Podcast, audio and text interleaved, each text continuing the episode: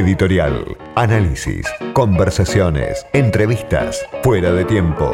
Con Diego Genud, un programa para dejar fluir las palabras. Atrapados en la urgencia como estamos desde hace años, hoy, entre la deuda y la peste, cuesta horrores, cuesta muchísimo encontrar visiones de largo plazo, encontrar por un lado miradas que no sean binarias, por otro lado encontrar miradas profundas que ayuden a pensar un poquito saliendo de la urgencia. Hoy creo que tenemos una de esas miradas. Está Carlos Leiva en comunicación telefónica, que es economista, profesor en la Facultad de Ciencias Económicas de la UBA y que además fue subsecretario de Economía de Helvar durante el último gobierno de Perón. Lo consultan mucho a Carlos Leiva. Claro, porque se habla en la Argentina de manera recurrente del pacto social.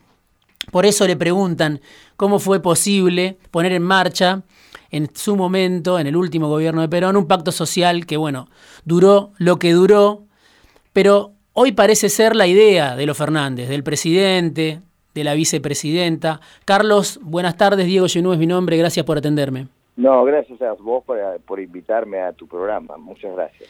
Bueno, primero una pregunta sobre el caso Vicentín. Le quiero hacer cuál es su impresión de lo que está pasando eh, por una, con una empresa obviamente que, que, entró en default, que lleva seis meses este, sin solución y la intervención del gobierno es lo que me interesa preguntarle cómo la ve en este caso. Bueno, primero una aclaración.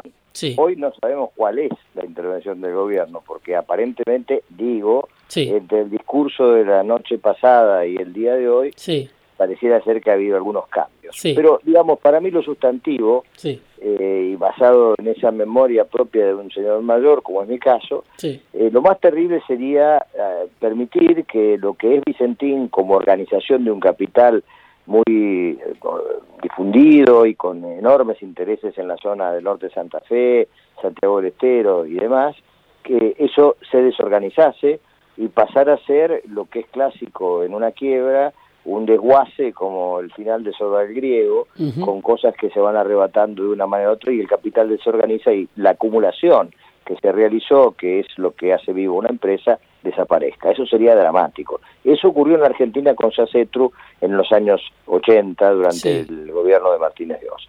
Ahora bien, eh, esa, eso ocurrió, esa quiebra de Sacetru, fue pedida por un banco oficial este, y fue inevitable.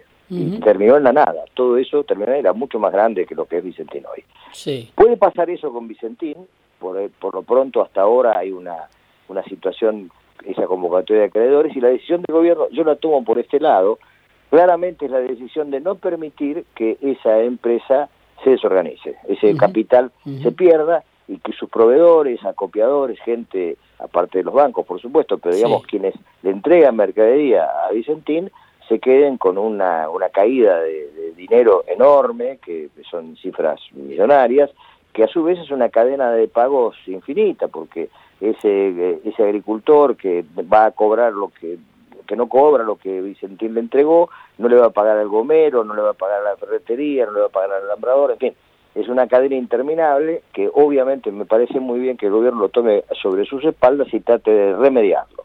Ahora bien, ahí se cruzan problemas legales, este, administrativos. Yo creo que lo central es la decisión política de evitar que ocurra esa desgracia, sobre todo sobre los que lo han provisto de bienes a Vicentín y que Vicentín deje de funcionar. Si la solución pasa por una eh, buscar un, comprador calificado, privado, que se haga cargo de todo el pasivo, enhorabuena. Si pasa porque el Estado debe sanear la empresa y luego ponerla en manos de otros, me parece bien. Lo que sí, Diego, voy a decir, lo que me parece una pavada, pero realmente una pavada en serio, es usar la terminología de soberanía alimentaria. Claro, es muy peligroso, porque soberanía alimentaria es lo que dicen los países europeos cuando nos ponen cuotas y nos cierran el mercado de nuestros productos. Por lo tanto, es un arma de doble filo. El presidente no debe usar esa. Además, me parece que no, no es el expertise de, de, Vicentín, que es una cerealera que vende soja, productos de soja derivados por supuesto, Por supuesto, pero además hablar de soberanía alimentaria en Argentina es una cosa que no tiene sentido. Uno puede decir hay que darle de comer a todo el mundo, es otra cosa, distribución de los alimentos, porque producirlos los producimos, eso no cabe duda. Este, no sé, es una palabra que está de más. Está claro. Y la empresa testigo también, porque la verdad, vos tenés la DGI, la aduana, el Banco Central, eh, esa Secretaría de Comercio. Si tenés un conjunto de idiotas que no sirven ni para espiar, y para saber lo que hacen las empresas, si traen o no traen los dólares, si venden, si declaran arriba o abajo lo que venden, eh, con una empresa de testigo no lo arreglás. Carlos, este, charlaría muchísimo ya solamente sobre este tema de, Vicentín, pero quiero repasar algunas de las cosas que usted viene escribiendo aparte, ¿no? Este, y lo vienen entrevistando. Y una de, las ideas, me parece, fuerza que, que usted plantea es no fue la peste lo que derrumbó la economía, ¿no? Por supuesto que, que, veníamos ya de una crisis durante los años de Macri, durante los años del último gobierno de Cristina, pero usted dice, no, es más atrás que hay que mirar, hay medio siglo de estancamiento sin un mapa de futuro, y hay, una, hay un dato que usted este, en sus notas menciona, pero que quiero compartir con la audiencia. Esta tarde, el PBI por habitante de 2020, que es un, un dato que aportaba hace unos días este, Martín Rapetti, si no me equivoco, un economista, decía, el PBI por habitante en 2020 en pesos va a ser igual este año al de 1974. Y Carlos Leiva, que está esta tarde charlando con nosotros, agrega otro dato.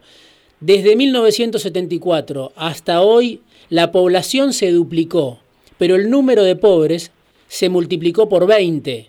De 800.000 que había en 1974, 800.000, a 16 millones de pobres, o sea, es fuera de escala, no hay una proporción entre el aumento del número de pobres y el aumento de la población.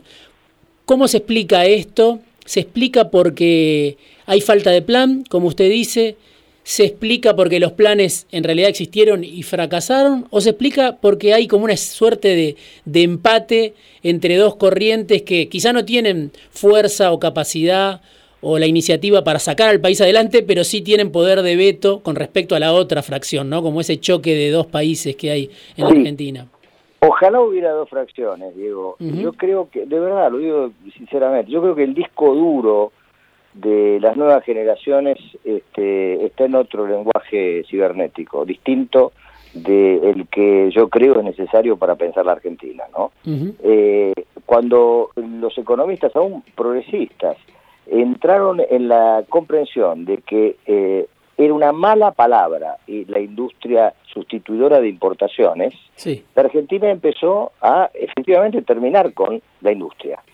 Eh, y no es una, una afirmación gratuita, simplemente un caso. En los años 74, el 90% de un automóvil, con las mismas firmas que están instaladas aquí hoy en Argentina, el 90% se hacía en el país.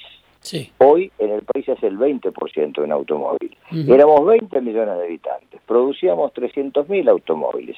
El 90% de un auto daría 270.000 unidades equivalentes sobre 20 millones. Y así hoy produjeras un millón, que no los producís. Con el 20% sobre, te daría 200.000 unidades equivalentes contra 42 millones. Esa es la medida brutal de la desindustrialización que significa, porque hay que mirarlo de esa manera, millones de pequeñas empresas, millones de exagero, miles, cientos de miles de pequeñas empresas haciendo picaportes, este, tapizados, burletes, vidrios y demás. Todo eso existía en el país. Y no era de mala calidad, dado que la Argentina era la industria más grande de la América del Sur, exportadora de automóviles, y no solo a Cuba, exportadora de automóviles a muchos países de América Latina. Y hecho por las empresas que están hoy, Peugeot, Fiat, Ford, etcétera, etcétera, General Motors. Entonces, realmente la Argentina tomó una decisión totalmente irracional, eh, acompañada por la academia, ¿no? Este, esto no hay que hacerlo, esto fracasó, y así poco a poco fuiste desheredando a la gente, sacándola del circuito, y donde había un trabajador de Ford, te encontraste con un tipo en la calle este, que ya no hacía el Ford Falcon, pero que obviamente tenía que hacer otras cosas para comer. Y fueron juntándose en los suburbios, no, no, se entiende cómo no se vio esa mancha dramática que te estaba diciendo, señores, aquí estamos, hemos venido, este, no tenemos trabajo, porque obviamente en el agro no se puede eh, hacer trabajar a toda esa gente, porque como bien sabemos el ARO ha desplazado una enorme cantidad de mano de obra y tampoco pueden trabajar en las esdrújulas griegas, informática, telemática, esas cosas son fantasías de organismos internacionales. La realidad de Argentina es que tenés hoy al 50% de tu población en educación, o sea, menores de 14 años, que son nietos de pobres. Y yo no sé si los nietos de pobres que tenemos, que van a ser la fuerza de trabajo principal dentro de 10 años, van a estar en condiciones de supuestamente subirse a la gran plataforma de la industria tecnológica. No, vamos a tener que reconocer que necesitamos que mucha gente a la que no pudimos educar ni formar en su primera vida, tenemos que conseguir trabajo para hacer, y hay cosas para hacer. Por ejemplo, esto insólito, rehacer tu propio ferrocarril. Eh, que lo hemos destruido. Es el único ejemplo en el planeta, con el silencio de todas las fuerzas políticas. Un tipo levantó el sistema ferroviario y multiplicó por tres el costo de transporte en Argentina que hace mm. inviable la llegada. ¿Por qué no se hace eso? Digo, porque si uno escucha obviamente el, discurso del kirchnerismo durante sus años de gobierno, y yo creo que el discurso del propio Fernández hoy, ellos ponen el tema de la industria, de la industrialización, lo ponen en su discurso. Después, obviamente, la realidad es esta de que la industria argentina, la industria automotriz, es una industria de ensamblaje sobre todo, ¿no? Sí, pero son millones y millones de tipos que trabajan atrás de eso, desde ya. Yo no estoy tratando de reflotar todas las industrias. Te cito el caso del ferrocarril hmm. porque creo que es, es un imaginario importante. Apunta a la baja del costo logístico, apunta a trabajos que se realicen en todo el país, particularmente en el interior profundo de la Argentina, cambia la demografía y pone en marcha trabajo que obviamente la Argentina puede hacer, porque como bien tú sabes, la Argentina fabricó locomotoras, las exportó como todas General Motors en la década del 70, fabricó vagones, obviamente eh, todo lo que compone el sistema ferroviario, nos encontramos con el papelón del último ministro de, Transporte de Cristina que importó trenes completos de China, con, hasta con la grabación de dónde estaban las estaciones, traídos desde China, 1.500 millones de dólares al contado, mientras en el mismo momento el Estado de Río de Janeiro conseguía con la empresa francesa Armstrong un acuerdo para la misma cantidad de formaciones ferroviarias hacerlas en un 70% en Brasil con transferencia tecnológica. Ahora, Carlos, cuando uno menciona la necesidad de, industrializar, que es la que usted está planteando, y dice desde el, año 74 se abandonaron los planes de industrialización y empezó la decadencia argentina, rápidamente uno, si eh, enuncia ese, ese, esa propuesta, es tildado o de nostálgico o le responden con que en realidad la burguesía agraria ya ocupó el lugar de la burguesía nacional, ¿no? Esa, esa burguesía que, que, produce justamente, ¿no? La, la, que está en la zona hoy de Vicentino, en la zona núcleo de Buenos Aires, Córdoba y Santa Fe, es el ejemplo de competitividad que muchas veces a uno le, le mencionan cuando habla de la industria, ¿no? Este, por, qué, ¿Por qué sucede eso y, cuál es la respuesta frente a eso, ¿no? Porque se, se, menciona a la industria como, como parte del pasado y, y de la nostalgia, ¿no? Sí, sí, evidentemente, como bien dices vos, es un problema cultural, mm. porque un tipo que conozca qué es el campo, que tenga la menor idea que es el campo, cuando llegue al campo se va a encontrar que la tierra es lo menos importante, porque atrás de eso están todos los talleres que asisten a la maquinaria gigantesca que hay en el campo, desde el tractor hasta las cosechadoras este, automotorizadas, bien, hay una movilización industrial gigantesca en el campo también, eso es indiscutible. Ahora, lo que ocurre es que no hay posibilidad de tener proyectos sin instrumentos. En la Argentina, aunque no lo puedas creer, no hay una ley de promoción industrial que existe en todos los países del mundo. ¿Qué quiere decir promoción industrial? La industria es clavar fierros y recuperar el capital en un determinado tiempo. El capital es egoísta, se mueve por zanahorias, no hay otra manera de traerlo. No hay otra manera. En todos los países del mundo, Estados Unidos, Francia, Alemania, hoy, ahora, en este momento, antes de la pandemia, te ponen subsidios por parte del Estado para que vos inviertas en una actividad industrial. Por ejemplo, Elon Musk, el tipo este que mandó el cohete a la Luna, tiene una planta solar, de energía solar, en California, que costó 8 mil millones de dólares. ¿Sabes cuánto le dio free el gobierno americano? 4 mil millones, la mitad. Porque es así el capitalismo. Creer que el capitalismo no está asociado al Estado es un discurso insólito que repiten los liberales y que la mente los progresistas han comprado. Y cuando eran chicos y vieron las películas de, los de, Cowboys, veían que los azules, o sea, el ejército, iba delante de las, de las carretas de la quimera del oro. No hay capitalismo sin Estado. El Estado abre esa cancha porque el capitalismo es una maduración, sobre todo industrial, una maduración de capital a mediano y largo plazo. En todo el mundo hay leyes de promoción industrial, en todo el mundo hay promoción y en todo el mundo hay esquemas de financiamiento. Las pymes en Estados Unidos tienen un organismo que les presta capital de trabajo a siete años. Bueno, ahí vamos, vamos a otro tema central de la, de la Argentina, ¿no? Que usted también lo menciona en alguna de sus últimas notas, pero en general estoy hablando con Carlos Leiva, que es profesor en la Facultad de Ciencias Económicas de la UBA. Y usted dice, una, una economía capitalista sin crédito no es viable como tal, ¿no? Y, y ahí está la pregunta, o una de las preguntas centrales, de por qué la economía argentina no tiene crédito, tiene un sistema financiero sólido, tiene un sistema financiero importante, sin embargo está años luz no solo de lo que pueden prestar eh, países desarrollados, si uno mira lo que prestan los países de la región, todos prestan muchísimo más en relación al PBI que lo que presta la banca argentina, ¿no? ¿Por qué pasa eso en Argentina? que tenemos un sistema financiero que no presta. Eh, tenemos indiscutiblemente, y acá acaba de dar un me has tirado una pelota al medio del arco que tengo que volar en palomita para atajarla. Este, En realidad, fíjate vos, hay dos cosas. Por un lado está el orden de la macroeconomía. Vos no podés tener una buena política económica si no tenés una buena macroeconomía, vale decir, una buena política monetaria, una buena política fiscal y una política cambiaria. Como vos sabés mejor que yo, el Estado argentino es un Estado casi fallido.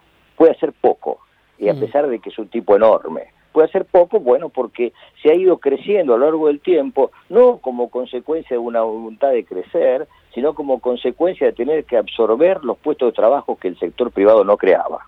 Entonces vos tenés un Estado nacional con 4 millones de personas, que es el 40% del producto y que no tiene todas las escuelas, toda la salud, obviamente toda la seguridad, pésima justicia, y ya no tiene ni los trenes, ni el petróleo, ni la electricidad, ningún servicio público. Hace 40 años era el 20% del producto y tenía todo eso y además prácticamente no había colegios privados ni universidades privadas. Fíjate vos la diferencia. ¿Qué pasaba entonces? Bueno, es que el Estado todavía tenía una idea de selección. El que trabajaba en el Estado trabajaba para siempre, pero un tipo de cierta categoría. Ahora el Estado entra en los amigos, o los parientes o los necesitados. No está mal, es una forma de subsidio del desempleo muy cara.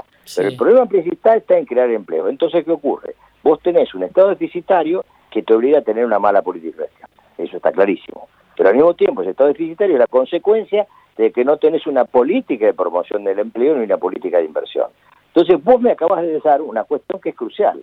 ¿Cómo hacemos al mismo tiempo para tener una buena macroeconomía que permita tener, digamos, la captura del ahorro residente en la Argentina y al mismo tiempo hacemos las transformaciones? El problema es que creo yo, no puede haber macro, buena macroeconomía si no apuntas a las fuertes transformaciones. Y eso te exige una economía intermedia de mucho control.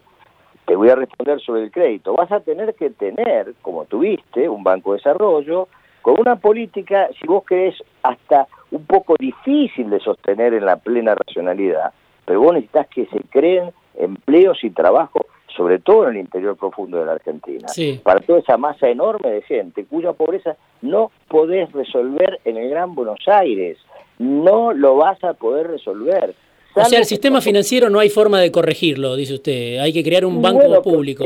Es que, vos tenés, no tenés moneda, hmm. no tenés moneda, tenés, eh, tenés una huida a la moneda que uno puede criticar, los que fugan, todo lo que quieras, pero hay una realidad, vos no tenés una moneda. ¿Tenés ahorro en la Argentina? ¿Cómo vas a tener ahorro? Brutal, un excedente extraordinario. Hay 400 mil millones de fuera del país, que esos son excedentes generados acá. Pero no tenés cómo retenerlo. No lo tenés cómo retener porque no tenés ningún atractivo serio para la inversión, porque no la premiás. Da lo mismo para un inversor poner la plata fuera al 3% que ponerla en la Argentina con el riesgo de traer un fierro, no sabes si ganas el 3% y además nadie te regala nada. En el mundo no es así.